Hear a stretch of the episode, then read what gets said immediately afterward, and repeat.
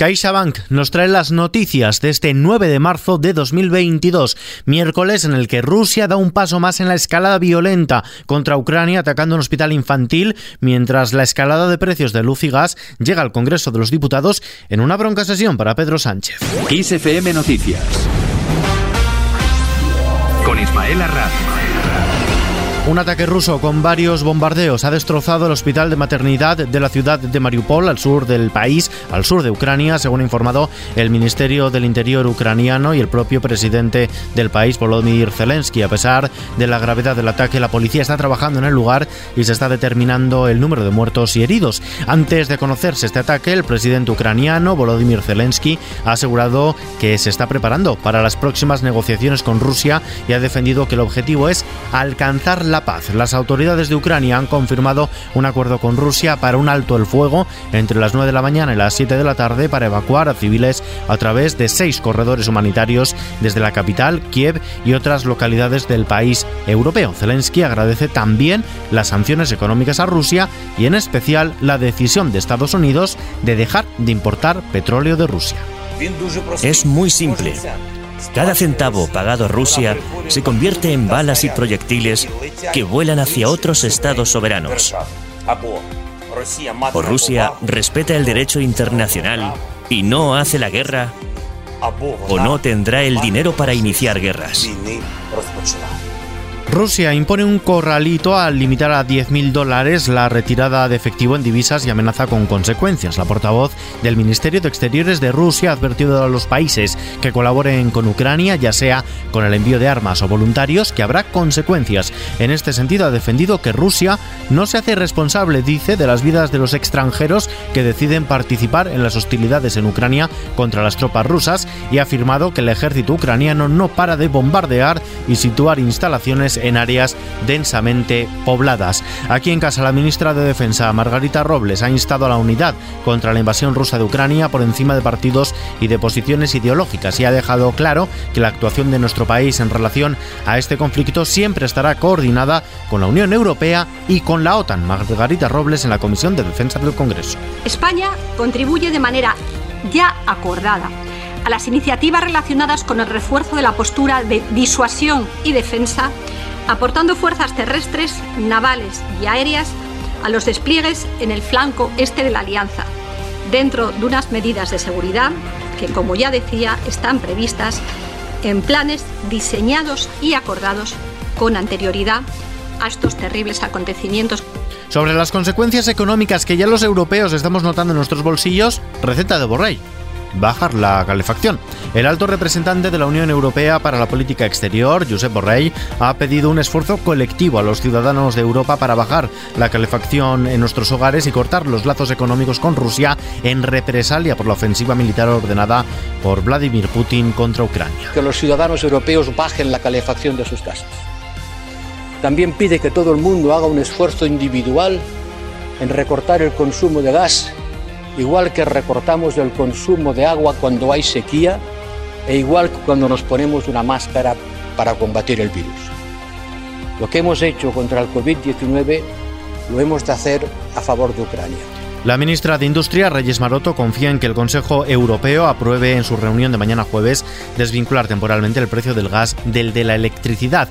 Y ante esta escalada de precios, la derecha arremete contra el gobierno. PP y Vox han arremetido contra el presidente Sánchez por considerar que está utilizando la guerra de Ucrania como excusa ante los elevados precios del gas, toda vez que el jefe del Ejecutivo ha dicho que los precios de la energía son única responsabilidad de Putin. La tensión entre el gobierno y el PP ha vuelto a evidenciarse en el Pleno del Congreso después de que Sánchez haya afirmado que Putin llevaba más de un año preparando la guerra en Ucrania y que así ha quedado patente en los precios de la energía y en la inflación. Pedro Sánchez, presidente del Gobierno, Cuca Gamarra, coordinadora general del Partido Popular.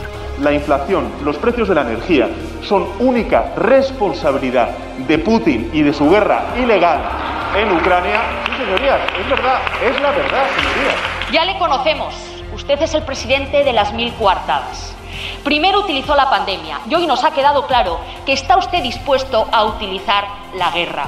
En este contexto, la electricidad cae mañana un 21,8%, baja de los 400 euros el megavatio hora de media. Será en 369,75 euros. Pese a este descenso que deja el coste de la electricidad en el nivel que tenía durante el fin de semana, el precio medio de mañana será nueve veces superior al que alcanzó en el segundo jueves de marzo del año pasado. Por franjas horarias sí que se llegará a los 400 euros en cuatro tramos. El máximo se alcanzará entre las 8 y las 9 de la mañana, 452,69 euros el megavatio, mientras que el tramo más bajo será el comprendido entre las 11 y las 12 de la noche, prácticamente 320.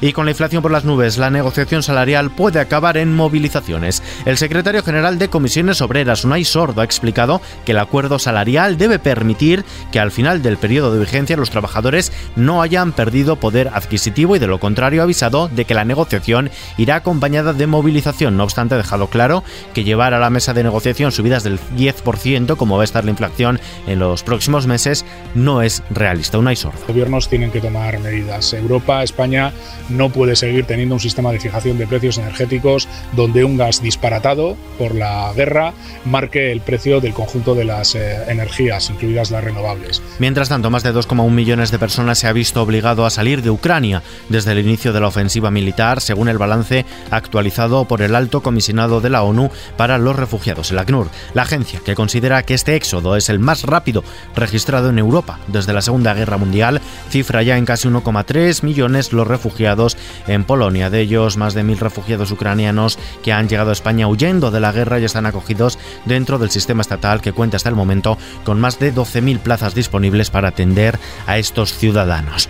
Cambiamos de asunto. Las comunidades autónomas están exhibiendo en las últimas fechas distintas posiciones sobre el fin de las mascarillas en interiores, de modo que Madrid ha sido la única que ha pedido abiertamente que se retire esta medida en ciertos ámbitos, aunque en las últimas horas Andalucía se ha abierto a valorar esta retirada de manera gradual. Por contra, el País Vasco y Extremadura han rechazado aplicarlo sin consenso, mientras que otras regiones han evitado situarse en uno u otro lado y apelan a criterios técnicos. Mientras tanto, el presidente de la Junta de Galicia, Alberto Núñez Feijóo, ha formalizado hoy su candidatura a presidir el partido, ha presentado más de 55.000 avales, el mayor número de apoyos previos obtenidos por un candidato a la presidencia de la formación. Creo que estoy preparado.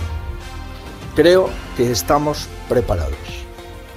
Estamos preparados para abrir un nuevo tiempo con el Partido Popular. Estamos preparados para pedir la confianza de los afiliados y lo que es más importante, para pedir la confianza de la mayoría de los españoles.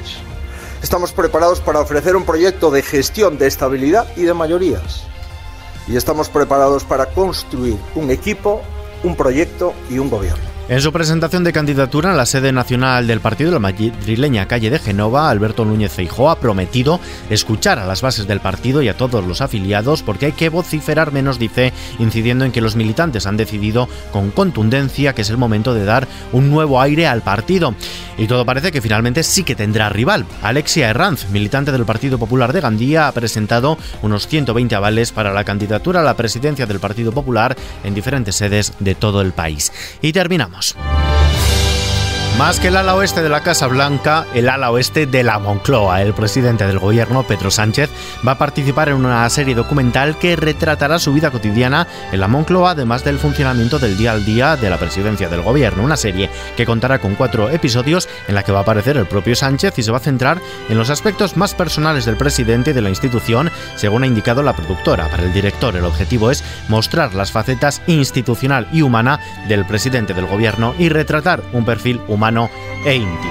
Esta noticia está ampliada en nuestra web xfm.es y el resto actualizadas cada hora en los boletines de XFM y contextualizadas con los audios del día en nuestro podcast XFM Noticias de la mano de CaixaBank.